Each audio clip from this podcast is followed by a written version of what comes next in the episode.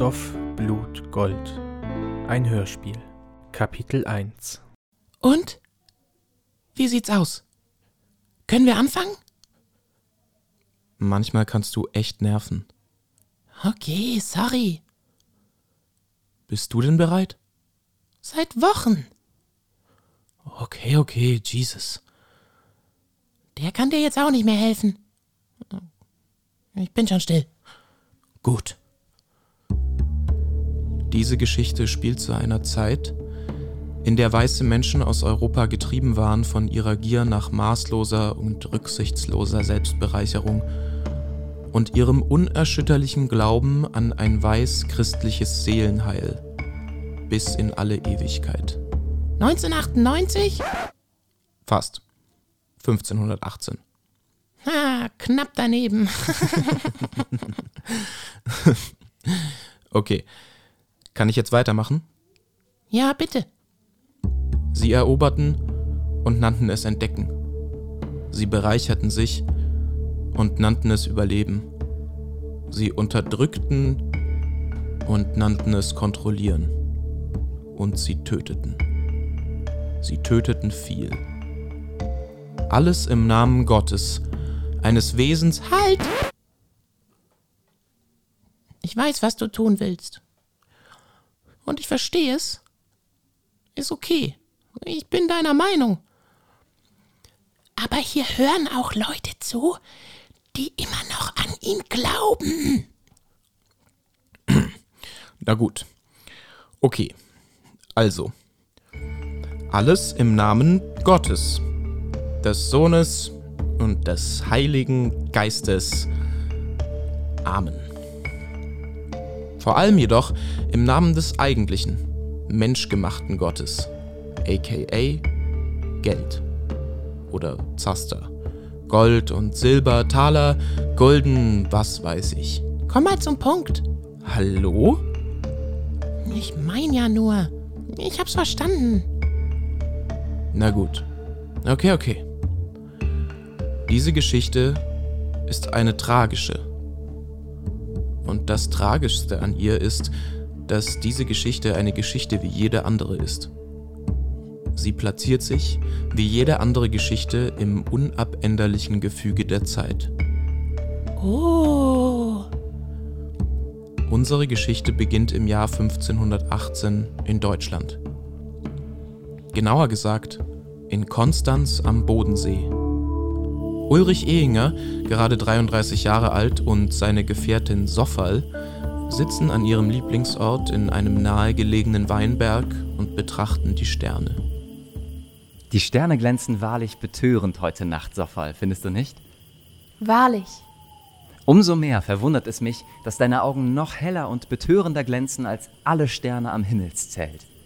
Ach, Uli, wären deine Taten nur halb so romantisch wie deine Worte, wären wir bereits seit fünf Jahren vermählt. Ich weiß, Soffal, es tut mir leid. Ich arbeite daran. Gut, weißt du was? Ich verspreche dir hiermit, hoch und heilig, sollte ich es nicht schaffen, meinen Vater im Verlauf des nächsten Jahres von unserer Liebe zu überzeugen, so mögen er oder ich der Pest, der Syphilis und der Grippe zugleich anheimfallen. Ach, Uli, du Spaßvogel. Gut. Ich vertraue dir. Außerdem gibt es da noch etwas. Etwas Neues. Der Beginn unseres neuen Lebens. Zusammen. Und was ist. äh, Soffal unterbricht ihn, nimmt seine Hand und legt sie auf ihren Bauch und lächelt.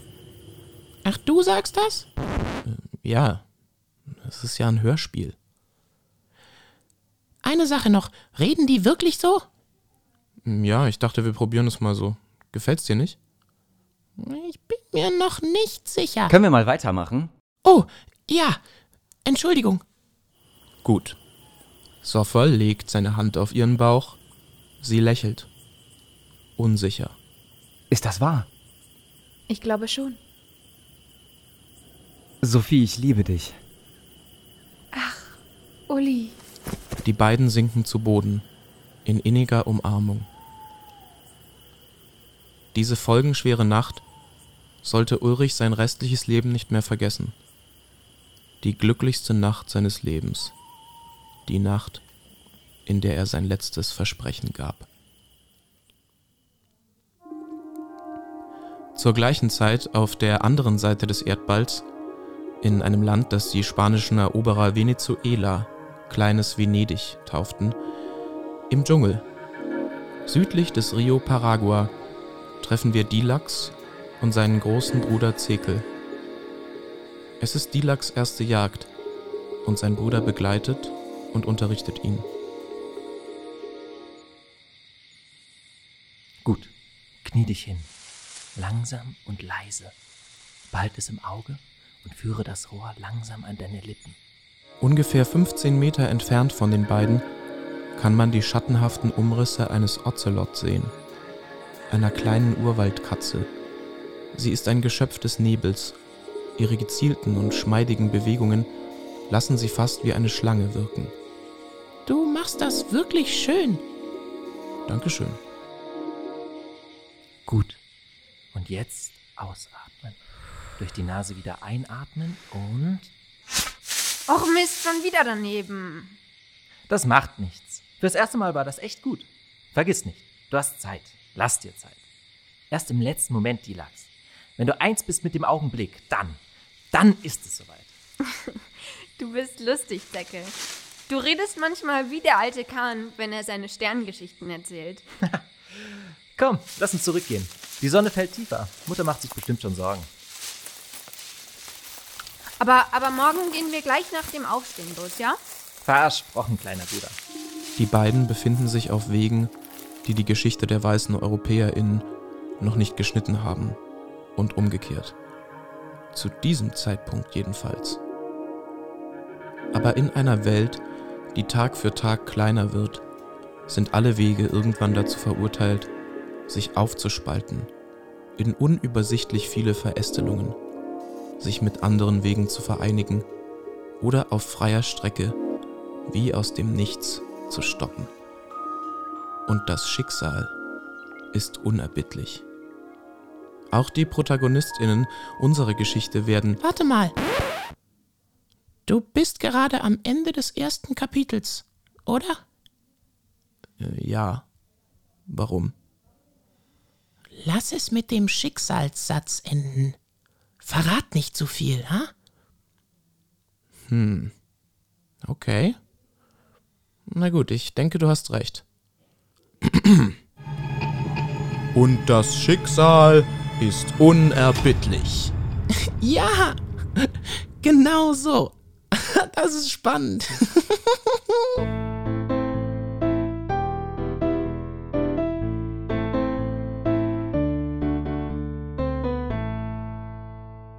Sie hörten Stoff, Blut, Gold, Kapitel 1. Ein Hörspiel als Teil von 9b, einem Podcast des Kim Lecture Recording im Auftrag der Stufe und des Astas der Universität Konstanz.